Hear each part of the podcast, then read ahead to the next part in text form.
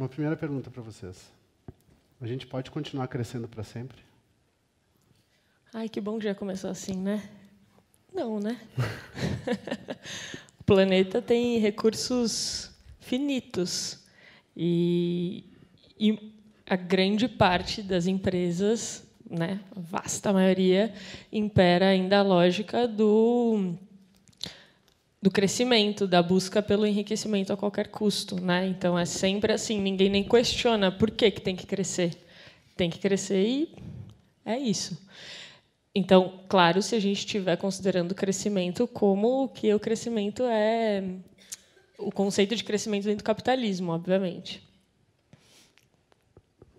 Gustavo tem andado pelas empresas aí cada vez mais é, te pedindo para falar sobre esse tema. Eu acho que essa pergunta, eu acho que a gente pode refinar ela, porque a gente já sabe que não dá para crescer, mas tem uma mente teimosa que ignora, por exemplo, limits of growth. Década de 70 a gente já sabia que não dava mais para crescer. Todo empresário ou empresária que começa uma empresa sabe que não dá mais para crescer. Mas que raios de mente a pessoa tem para virar um Jeff Bezos, por exemplo? O que, que é essa mente? Eu acho que essa mente ela está dominando a cultura e ela, ela ignora a realidade. É, o governo brasileiro ignora a realidade. Tá, todo mundo ignorando a realidade. Então, a gente precisa retomar qual mente, que é aqui eu acho que entra a compaixão, ela não tem esse autocentramento que faz a pessoa querer crescer, uhum. né? Que toma esse referencial de crescimento que é um referencial autocentrado. Por que você quer crescer? Entende? Num mundo ah, que, na verdade, na verdade, a gente deveria se harmonizar com, com as pessoas, né? Não sei se todo mundo sabe quem é o Jeff Bezos, porque você está usando ele como exemplo. O Jeff Bezos é a, o dono da, da Amazon. Eu uso ele como exemplo porque ele é, ele é uma anomalia no sistema, que é um bilionário, né? Um bilionário não deveria existir. Então ele é uma coisa que extrapolou, uma coisa sendo que no mundo metade da humanidade está mal assim né, financeiramente, mais da metade.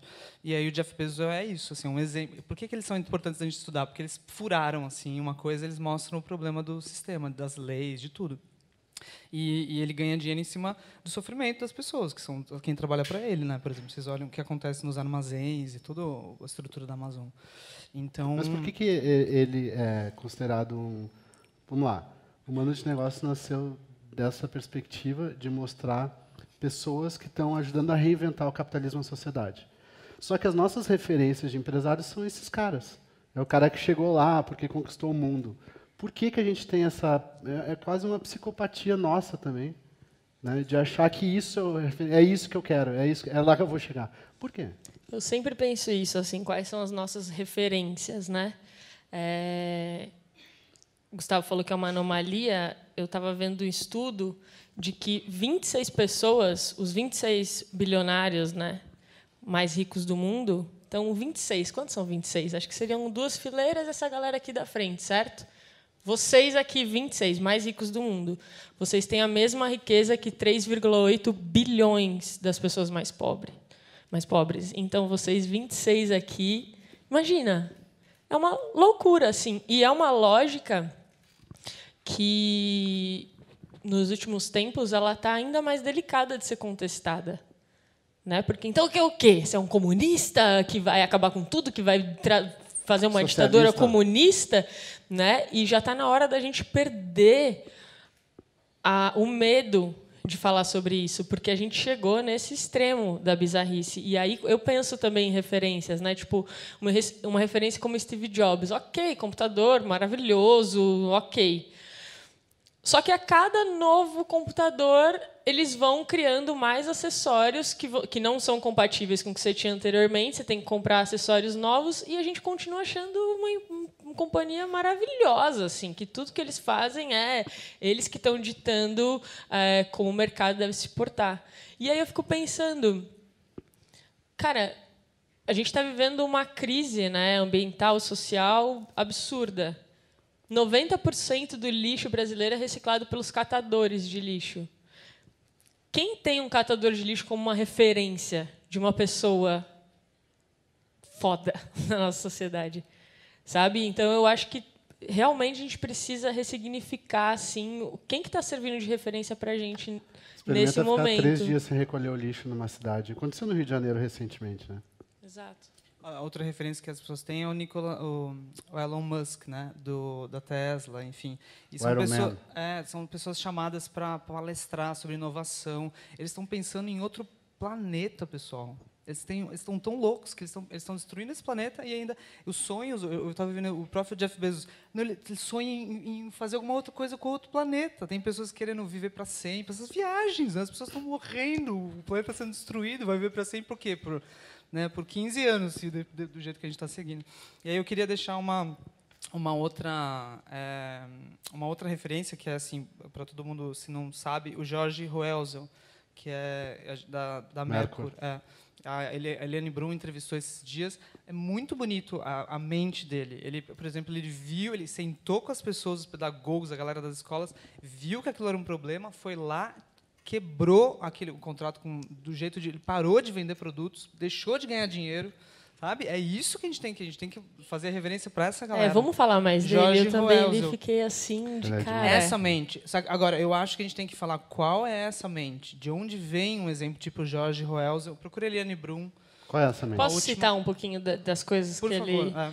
Então, assim, ó, a Mercury vem de. Deixa eu convidar ele ano uma... que vem para estar aqui, né? Por favor. Tá bom. Oh, é, produz borracha. Vocês lembram da borrachinha na escola, a Mercury? Então, Aí ele comprou é, o direito de fazer borrachinha da Barbie, da Hot Wheels, tal, tal, tal. E a América estava despontando, assim, né? Líder do mercado tal.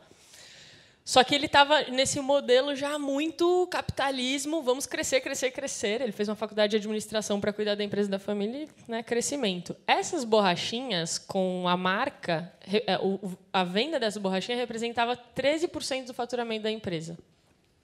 Só que ele foi fazer uma reunião com pedagogos e ele viu que essas borrachinhas estavam gerando bullying é, entre as crianças, é, um gasto desnecessário, né? E as, as crianças elas não queriam mais ter uma borrachinha, elas queriam ter 15, porque elas queriam cada carrinho da Hot Wheels. E eles tomaram a decisão de parar de vender isso. Então, tipo, de um ano para o outro diminuiu 15% o faturamento da empresa. Só que assim, é uma empresa que fatura ainda 130 milhões por ano, dá emprego para 650 pessoas, e eles voltaram a comprar borracha da Amazônia, dos povos da, nativos, né, que é de onde a borracha é. E, só que eles só conseguem comprar 2% da borracha da empresa porque os ribeirinhos não dão conta de produzir toda a borracha que a indústria precisa. E aí eles pensaram, ah, vamos estabelecer umas metas para os ribeirinhos tal. Não, não, não vamos fazer isso. Eles produzem o tanto de borracha que eles devem produzir. Que eles conseguem, porque não tem, eles não têm que trabalhar para a Merco. Dentro da floresta tem, tem a seringueira, mas tem também a castanheira, tem o peixe, tem um monte de coisa. Então é respeitar. Eles colocaram a vida no centro né, do pensamento. Então, uma empresa que antes era de engenheiro e contador, agora é de engenheiro, contador, fisioterapeuta, antropólogo, pedagogo. E eles começaram a, a se recusar a fazer esteira de borracha para a indústria de tabaco. Tipo, ó, eu não quero que a indústria de tabaco. Ele fala assim, né? Não, nada contra, mas eu não vou contribuir para essa indústria. Isso é importante, é... Carol. Esse ponto, assim, do, tá, do que, que eu acredito, como que eu vou manifestar a minha crença. Qual que é o poder da ação de, individual na visão de vocês nessa transformação que a gente tem que fazer? Porque às vezes você fala, pô, eu, se eu fizer isso, deixar de usar canudinho plástico, só para ter o um exemplo da moda, o que, que isso vai mudar? Acho que depende de quem é você como indivíduo, né? Qual que, que, que, lugar que você ocupa na sociedade. Se eu sou o CEO de uma empresa e eu falo não vamos usar mais plástico aqui dentro dessa empresa, e não, né? Isso tem um impacto altíssimo. Se eu sou uma pessoa aqui que não tenho muito poder de influenciar outras pessoas e paro de consumir canudinho de plástico, tá, eu acho que isso é válido de alguma maneira, porque eu acho que quando você tem, já já foram feitos estudos né, ambientais que quando você tem um comportamento, tipo parar de usar canudinho de plástico, você é mais propenso a ter algum outro comportamento que é reciclar e mais algum outro comportamento, só que de fato o impacto é mínimo, né? O que está destruindo essa, a, me, a mente destruidora, né? Essa lógica destruidora do sistema que é o grande problema que a gente tem que mudar. Eu acho que a gente foi, a gente está sendo levado a achar que a nossa ação não conta, que a realidade está concreta, estruturas muito grandes. As uhum. notícias fazem um pouco isso com a gente. Uhum. É o uhum. Brasil, é o mercado, é os 10%. A gente começa a pensar descolado da realidade. A lógica toda financeira, ela roda, ela roda em falso. Por isso que é possível você destruir metade da Amazônia, porque você olha os números, você tem uma reunião, Você não está levando pessoas à mente. Todo empresário, empresário, antes de fazer uma reunião, devia trazer pessoas à mente. Ver foto da natureza. Porque ela vai ver números. Daí, quando ela vê números, ela roda em falso. Ela não está mais. Ela está tá tomando eh, decisões que vão impactar vidas, mas o critério dela não inclui a vida. Então, isso é um problema, né? Então, eu acho que a gente é, a gente tem que realmente estudar essa mente que causa isso, porque o, o, poder, o poder de uma ação, uma ação conta muito mais por causa da interdependência. Porque a gente está tão interdependente, o, o, as ações negativas se espalham tão rápido. Vocês vão ver, olha, olha nos últimos cinco anos o que aconteceu, ou no último ano, nos últimos meses. É muito rápido, porque a gente está muito conectado. Então, porque a gente está muito conectado, cada ação conta muito mais do que parece. O nosso poder é mil vezes maior, pessoal, do que parece. Entende? Então, uma ação, tipo desse empresário, ela realmente ela tem uma, uma, um efeito assim de tacar uma pedrinha de ondas assim. Aquilo realmente ripple effect que chama, uhum. né? Realmente impacta, entende? Por causa da interdependência. Tem vários exemplos disso. O Mark Zuckerberg é um exemplo disso. Um adolescente criou um negócio, pegou todo mundo. Pegou todo mundo nessa lógica de gosto não gosto, nessa lógica de bolhas, enfim, pegou todo mundo. As fake news são o maior exemplo de que a gente está muito aberto, aberto até mesmo para ser enganado muito rapidamente. Então, se a gente está aberto para ser enganado muito rapidamente, a gente está muito aberto para ações positivas. É uma questão da gente falar, pessoal, vocês mudarem a vida de vocês e aí isso imediatamente muda a cultura. Você começa a falar de outro jeito. Mas eu queria trazer qual que é o impedimento, que é o autocentramento, é a mente do autocentramento. Eu queria, eu acho que se a gente não falar disso, a gente só vai Vamos levantar um monte então. de coisa. Ah. O autocentramento. Por tá. que, que ele existe? O que acontece? Porque a gente nasceu em bando ao redor de uma fogueira, todo mundo indo caçar junto, cuidando das crianças. Onde a gente se perdeu? É, eu acho que a gente tem que, por exemplo, eu vou falar da empatia, tá? Só para chegar na compaixão e, e falar do, do, Mas fala do autocentramento, eu adoro. Fico escutando você falando de autocentramento, é muito bom. O autocentramento, por exemplo, vocês, vocês vejam a nossa cultura. As pessoas, elas... A primeira coisa que acontece é elas, elas tentam elas chegarem em algum lugar primeira coisa que a gente fala para as pessoas é isso. A gente dificilmente fala bem-vindo à humanidade, a gente não chegou a lugar nenhum ainda e, e, agora a gente vai ter que fazer alguma coisa. Né? As pessoas elas olham as carreiras. Por exemplo, a noção de carreira é a própria loucura do autocentramento operando. Não tem que pensar em termos de carreira, você tem que pensar assim, olha, tem uma comunidade e eu não vou fazer minha carreira de engenheiro fazendo um negócio na Samarco para destruir. Não, não importa a minha carreira de engenheiro. Importa assim, que, onde é que está essa a natureza, as pessoas, onde é que bem-vindo ao mundo, assim, sabe? Como é que você pode ser útil? Então, desde o começo a gente deveria pensar, olhar desde o começo para os outros, né? Mas a gente a gente começa a ter uma hiperindividualização. E aí o máximo que a gente consegue fazer é isso, a gente fala sobre a compaixão, a gente tenta colocar, vou dar um exemplo para vocês. Eu fui falar de compaixão e felicidade numa empresa. Aí eles estavam com esse interesse, mas eles estavam com esse interesse meio que fake, né? Porque eles não queriam mexer na empresa. Então eles queriam só eles, tinham, queriam, eles não queriam pagar mais dinheiro para as pessoas ou deixar de fazer coisas. Eles faziam é, coisas assim para uma empresa meio do mal, assim. Mas matéria-prima para uma coisa meio que, que não ajuda em nada. Não, não vou dizer, né? Mas enfim. Daí eu fui falar de felicidade. Aí eu falei, comecei a falar de felicidade. Enquanto eu estava falando sobre relaxar, foi exatamente isso que aconteceu. Um cara estava com um rádio falando com outra pessoa no, no, no chão de fábrica, assim, ele estava com rádio, e eu estava falando, agora vocês relaxem e. E eu estava, na verdade, atrapalhando a vida dele, porque a empresa não deu a tarde para ele, deu só um cara chato falando de felicidade e ele fazendo ele atrasar uma hora o trabalho que ele vai ter que depois fazer. Entende?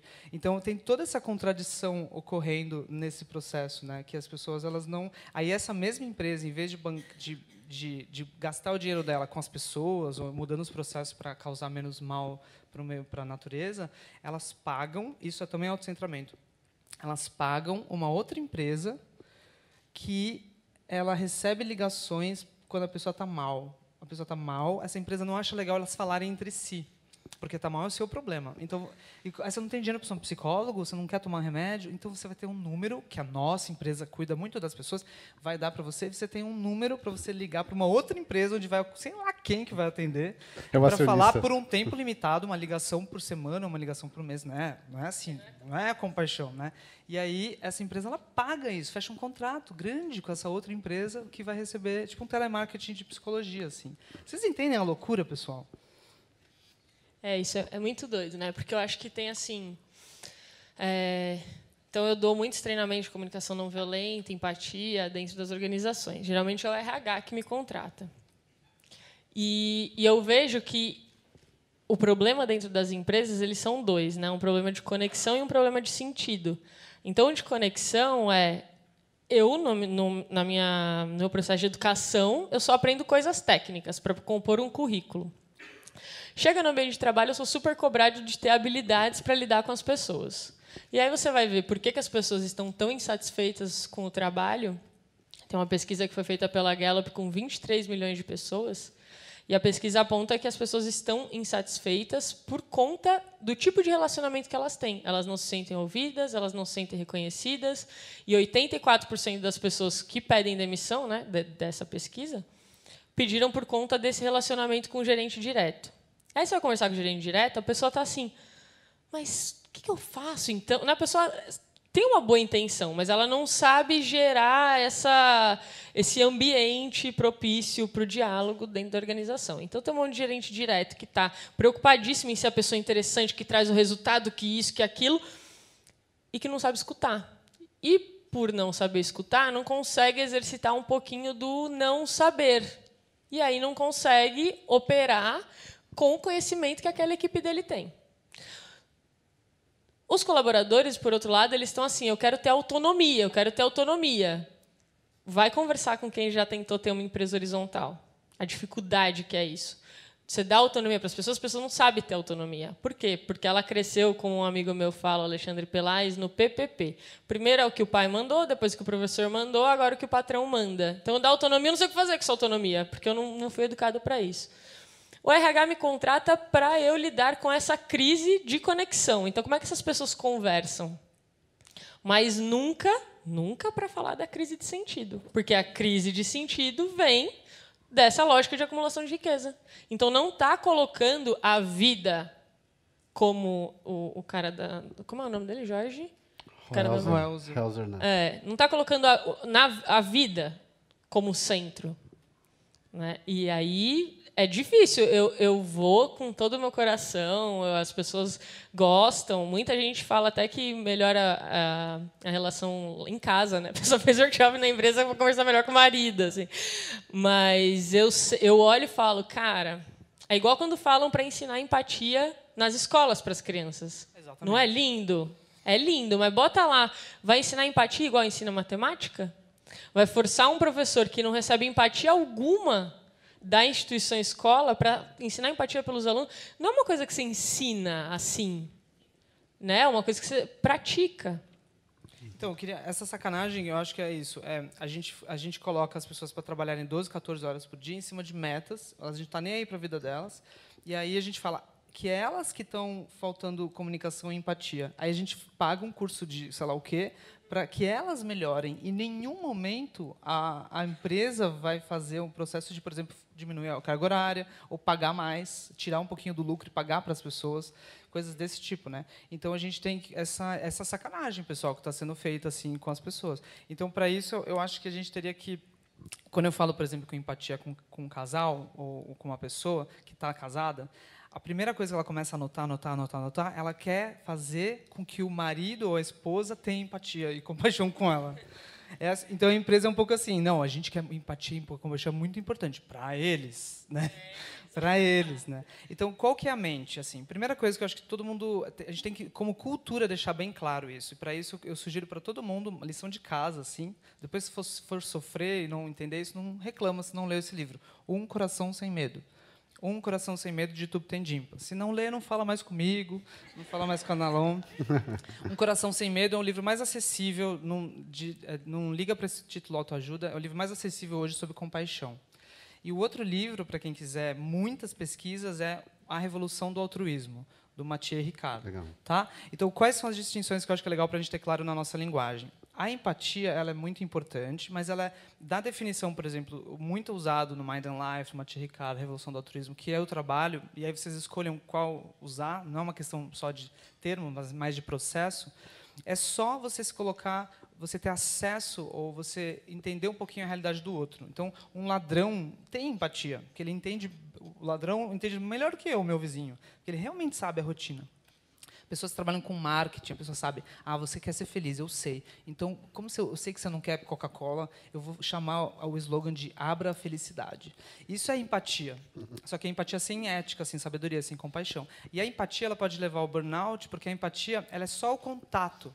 Ela é o que faz o teu contato com algo. A empatia, pessoal, é só você ver filme e série. A gente tem isso, a gente só chora, isso é empatia.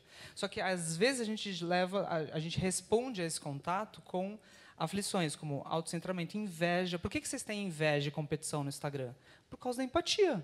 Só que vocês não têm compaixão, vocês não têm alegria. Aí vocês olham o mundo do outro e aí, ah, eu não estou lá. Né? Igual eu vi uma amiga agora na Espanha. Eu, você está na Espanha, na praia, maravilhosa. Então, por quê? Faltou o quê? Teve empatia, mas não teve alegria. Então, quais são as quatro coisas que a gente precisa ter além da empatia? Brevemente. Amor, bondade amorosa. Amor é simples. Vocês peguem, olha mais um pouquinho de tempo para um ser, com a face assim, só não reage, não gosta, não fala de não gosta, não gosta, sei lá, bonito, feio, só fica olhando assim, eu tava olhando, eu vou olhar para ele assim. Só fica olhando um tempo um pouquinho para a pessoa. Aí você vai ver que ela fez a barba.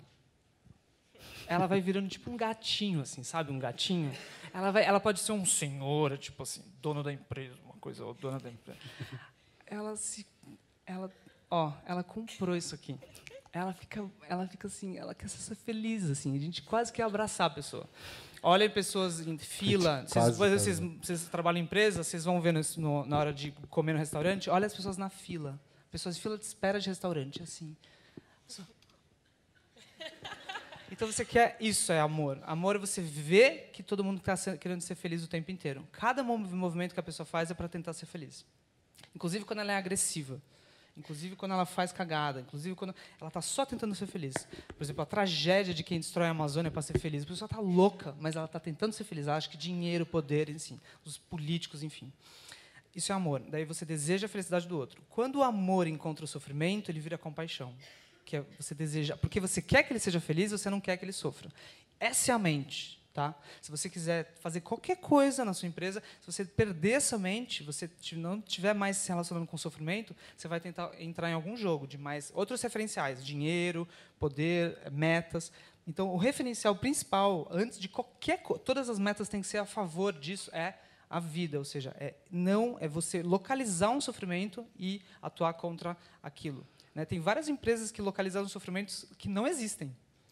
E aí isso dá origem a vários bullshit jobs e várias coisas que elas só criam um pouquinho de sofrimento elas mesmas eh, deem né? o sofrimento de você não ter o último celular. Isso não é um sofrimento.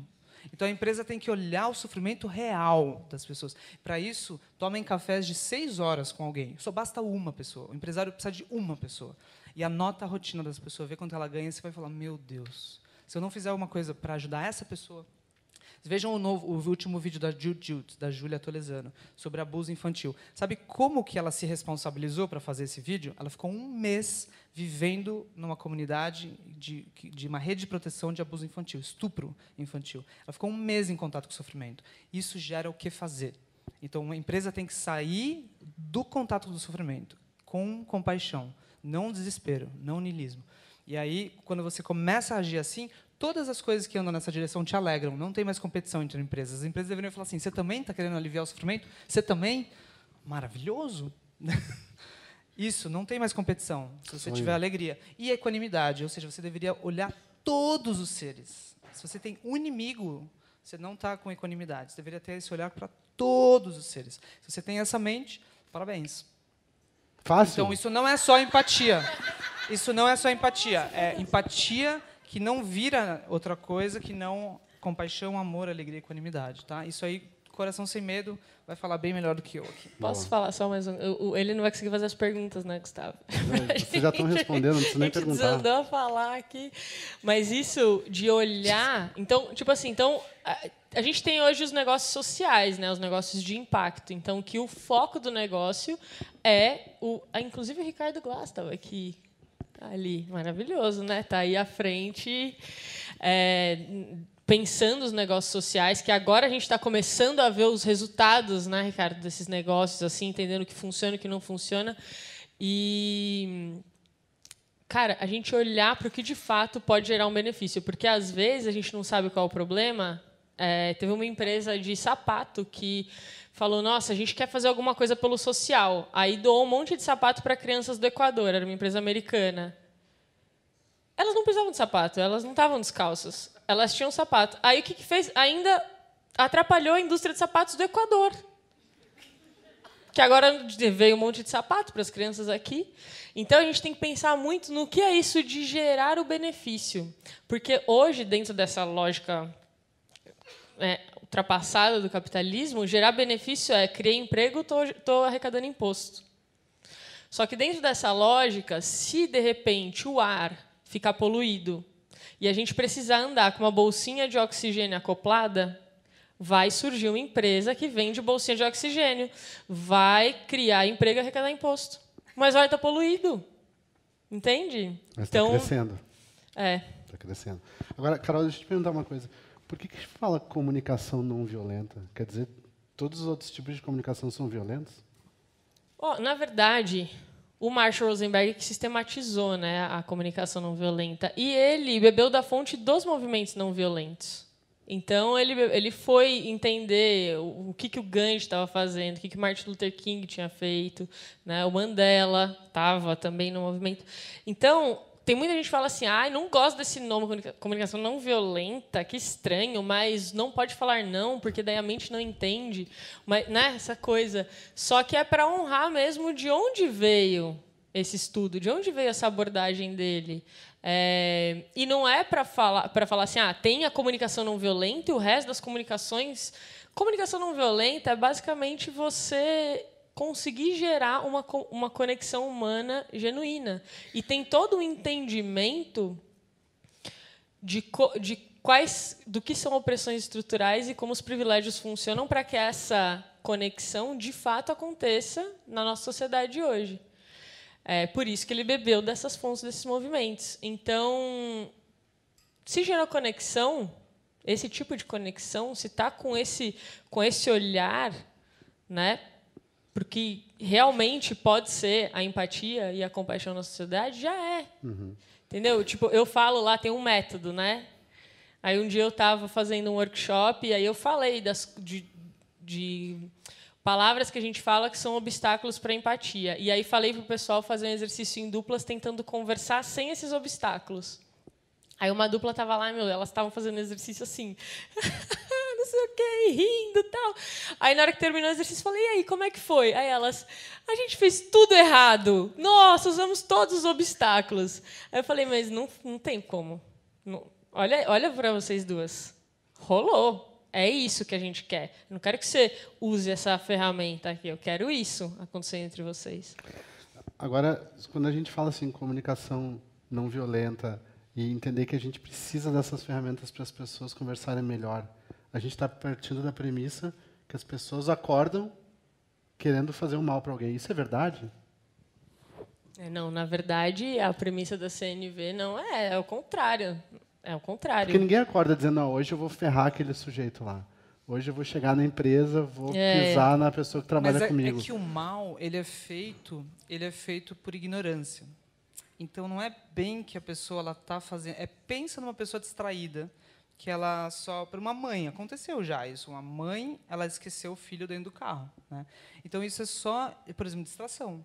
Então enquanto a gente tiver mente aflita por mais que a gente tenha boas vontades a gente vai ter por exemplo orgulho a gente vai ter é, inveja. E essas aflições sem querer sem querer a maioria do mal na humanidade é sem querer sem querer os, são poucos os que fazem por querer mas a pessoa ela faz sem perceber, né? Um chefe ele não percebe às vezes ou uma chefe assim, quem está olhando para o funcionário, ele não percebe, é sem querer, ela está só centrada. E aí ela está só olhando para os próprios referenciais, ela não entende que a pessoa não é funcionária. Ela não entende isso, ela tem dificuldade. Né? Então, eu não acho que a nossa natureza ela é egoísta por natureza. Isso a gente está sendo levado a crer, mas a gente é altruísta por natureza. E essas técnicas e métodos elas são para a gente começar a reconhecer isso em nós. Mas o nosso maior problema, por isso que é não violência, não, é, não, não tentem ser amorosos, pessoal. Apenas parem de ser autocentrados. O amor vai surgir. Então, uma, uma sugestão de prática para quem quiser, não importa o lugar onde vocês trabalhem numa empresa, ou se vocês não trabalham numa empresa, é vocês parem assim. Uh, por exemplo, a gente fala de mindfulness ou focar na respiração. Mil vezes melhor do que focar na respiração. Meia hora, não precisa ser todo dia, mas meia hora, meia hora, E também não precisa fechar os olhos e fazer meditação. Pega uma lista, pega um caderno de seres e anota as pessoas. Não anota os cargos, quanto ganha, o que faz, anota o nome das pessoas. E passa meia hora olhando para essas pessoas. Elas são você com outro nome, com outro corpo, em outro lugar. E veja, uma vez que você começa a perceber essa pessoa, você vai ver que você tem pessoas que você nem sabe o nome. E aí você vai ver também que tem pessoas que você só sabe tal coisa, você já nem sente não sei o quê. E aí depois, do nada, você passa um tempo assim imaginando, eu, ela sai daqui, eu não sei para onde ela vai. Para onde ela vai? Você vai ver que as suas conversas vão mudar. Você vai começar a perguntar assim: você pega quantos ônibus? Ou coisas desse tipo. E aí você, com o tempo, o seu sonho vai incluir essas pessoas. Porque o teu fluxo mental tá só com eu, eu, eu, eu, eu, eu, eu, eu, meu, meu, minha, meu, meu, eu, eu. Virou um ruído de fundo, tipo um ar-condicionado, que quando desliga faz. Ah. Então, quando vocês desligarem o eu, vocês vão ver, uau, seres, o mundo se abre na sua frente. E aí você vai começar a perceber assim: meu Deus, eu pago muito pouco para essa pessoa. Oh, meu Deus, eu exijo um monte de coisa, eu estou mandando um WhatsApp para ela agora, não precisa. E aí você começa a mudar toda a tua relação com as pessoas e com o meio ambiente, porque você vai coloca também rios, nome de rios e coisas ao redor. Pega, se tem um rio que passa pela tua empresa, pega e vai, segue o rio. Vê se ele está na tua empresa. Ele não está, mas vê a sua relação com a tua empresa. Daqui a pouco você inclui o rio no teu sonho. Na minha empresa a gente inclui todos os mestres budistas na agenda, primeiro porque eles são, falam de compaixão, nosso critério é compaixão primeiro. Então, a gente primeiro vê a agenda dos seres de compaixão e depois a gente fala do nosso planejamento. Vocês entendem? Então, botam o rio primeiro. O rio, aí começa a empresa de vocês. Porque o rio é maior. O rio Tietê passa pela Abril, longe da Abril. Então, olha o rio e bota primeiro o rio, depois Abril. E assim Fico imaginando diante, falando na empresa assim, não, peraí, chefe, estou anotando o nome dos seres aqui. Anotando o nome de todos os seres. De é. todos os seres. Aí você vai ver que você não olha os seres, você olha o ser na relação contigo. Então, bota o nome de cada ser, fica meia hora pensando qual que é a rotina de cada ser. Assim como eu, eles são eu mesmo. Eles são meu. Quando você escova o dente, ele está escovando o dente. Quando você for dormir, você vai mudar o jeito de dormir. Você vai dormir e falar: será que eles estão dormindo? é verdade, é verdade. Daí, quando vocês começarem a querer ser feliz, você vai incluir todo mundo aí. Você não vai só assim, eu. Daí que você vai ser feliz. É fácil, gente. É Entende? É fácil. Carol, é, Gustavo falou dessa questão do altruísmo. Aí tem pesquisas demonstrando que cada vez mais que o ser humano é uma espécie altruísta, embora tenham nos levado a acreditar que não. Neoliberalismo, competição, ganância, melhor quem tem mais. Qual é a opinião de você sobre isso? Por que, que a gente caiu nessa armadilha?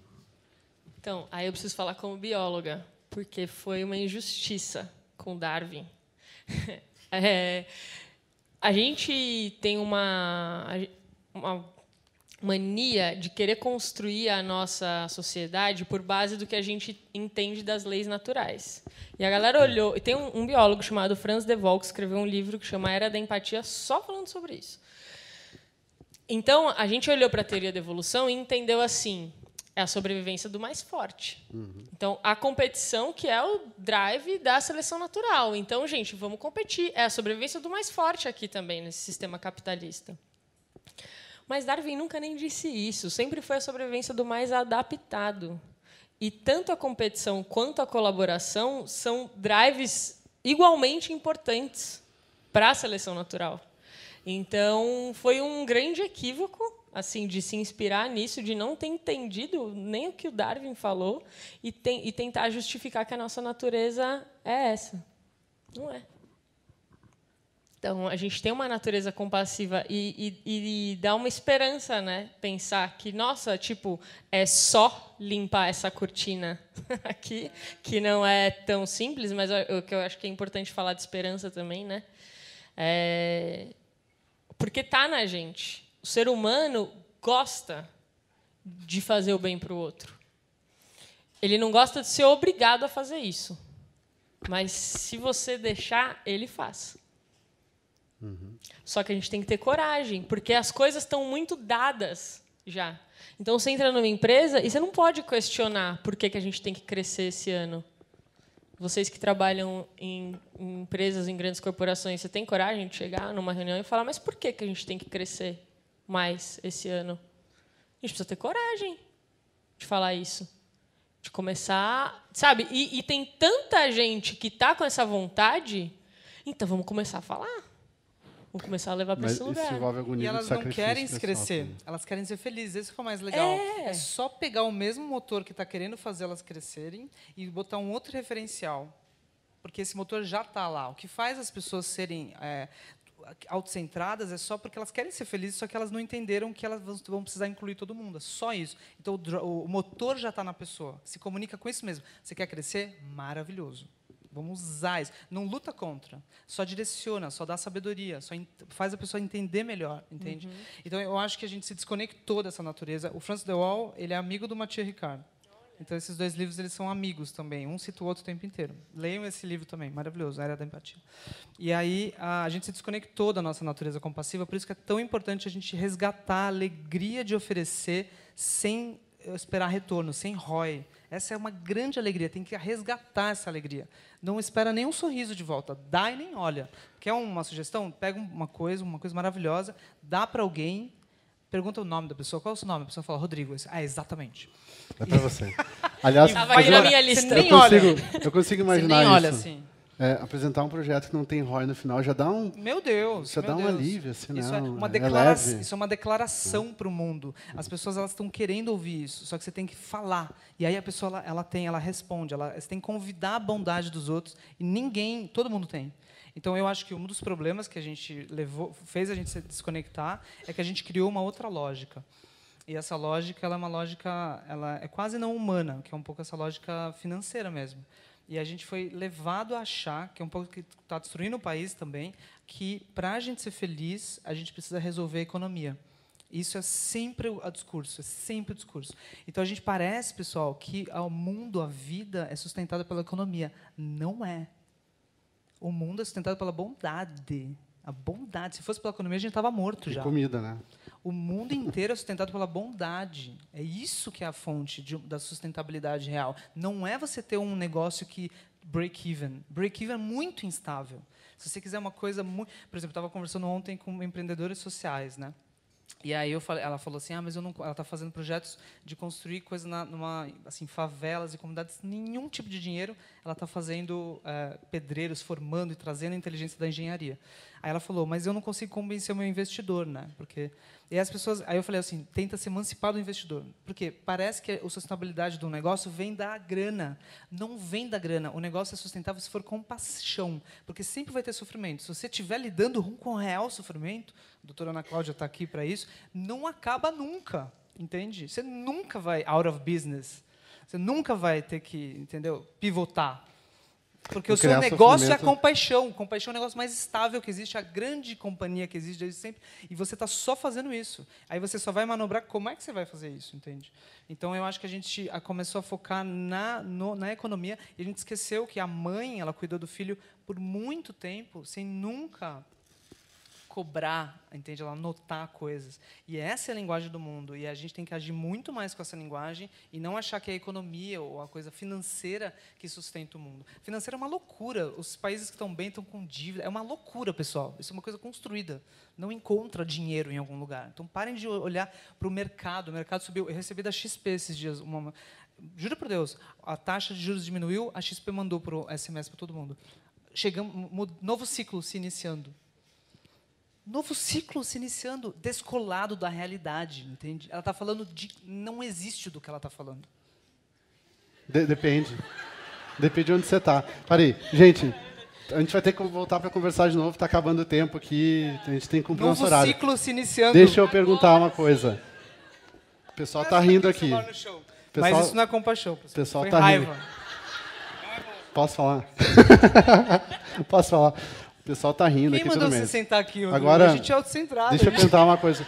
Última pergunta, tá? Estamos praticando, não Por quer dizer favor. que a gente já. É, quando vocês estão com esse ass- todo mundo gosta que vocês estão falando aqui é bacana, mas eu já trabalhei em grandes empresas e ver esse- isso que vocês estão falando assim, ah, lá vem esses caras aí falar de amor, bondade, esses bichos grilo, né? Aqui a vida real é diferente. Como é que você se sente nesse lugar? Eu acho que Rápido. Bem rápido. Eu acho que, é, eu acho que, é, assim, a gente é só mostrar que essa lógica leva ao Jeff Bezos. A gente faliu essa, essa lógica já é Mas fa- o Jeff Bezos é legal para um monte de gente. Você tá perdendo dinheiro. Então mostra direito. Ele está na capa de tudo que é revista, fala tudo que, que é lugar. Fala, vê que o, vê como eles estão de algum modo, por exemplo, o da Tesla está tomando remédio para dormir. Ele não consegue, consegue parar de trabalhar. Dá um pouquinho mais de realidade desse sofrimento. Isso não leva à felicidade. Mas aí, se ele parar de trabalhar, cara, ele não vai chegar em Marte. Olha para a cara deles. Eles não se alegram, eles não estão em contato com as pessoas. Então, é, falta uma sensibilidade das pessoas realmente entenderem que aquilo é sofrimento, entende? Eu acho que a gente deveria estudar o que é sofrimento. As pessoas não sabem o que é sofrimento. Elas acham que coisas são felizes são sofrimento.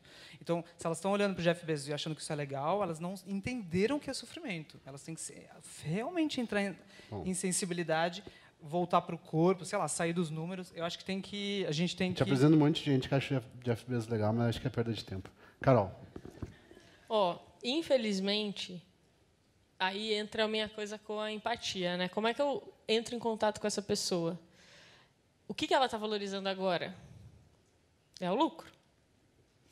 Pô, a gente viu a Patrícia agora mesmo falando. É, gente, as empresas precisam entender que diversidade dá dinheiro para as empresas. É, é um discurso que a galera está adotando. Eu acho triste. Eu acho que a gente devia olhar um evento como esse, ver que não tem pessoas negras e isso já ser o suficiente para a gente saber que é importante fazer esse trabalho. Concordo. Inclusive, justiça social no Brasil, se não começar pela questão estrutural do racismo, não, não, hum. não existe, não está falando de alguma coisa séria. É, Cara, eu, eu sou bióloga, né? Então eu lembro quando começou essa coisa de pagamentos por serviços ambientais. Como convencer as pessoas de que é bom deixar a, floresta de pé? A partir do momento que começa a floresta de pé a dar dinheiro. Então tem crédito de carbono, tem pagamentos por serviços ambientais. Né? Então é, é triste que a conexão tenha que começar por aí. Eu começo a conexão por aí, mas eu sempre tento chegar num lugar que, que é lembrar a pessoa do que é a vida, sabe? Tipo, no final você tem que conseguir Lembra? tocar o coração da pessoa, né? E às vezes é a pessoa vir aqui e ver essas crianças. chorei ali vendo, eu lembrei essa, tava nervosona para subir aqui para conversar com vocês. Vi as crianças tocando, lembrei a vida. Entendeu? Então acho que ah, você conecta, você vai ali, vai entendendo de onde, porque essa pessoa, ela também não está fazendo isso por mal. Ela entrou nesse, nesse, ela entrou nesse lugar assim, ela não consegue lembrar mais. Então ela você nem, tem que jogar tá o bem. jogo dela um pouco, aí depois você fala, então, você sabe que isso aqui que a gente está fazendo é um jogo, né? Aí, né? Aí com as pessoas que eu consigo ter essa abertura, eu, eu vou. Entendi. Bom, a gente tem mais bastante coisa para falar sobre isso. Infelizmente, agora a gente vai precisar interromper a nossa conversa. É. Eu queria agradecer muito vocês, porque eu acho que são temas que a gente precisa falar cada vez mais e mais. E eu acredito que a gente vai chegar lá. Obrigada. Obrigado, gente. Obrigado.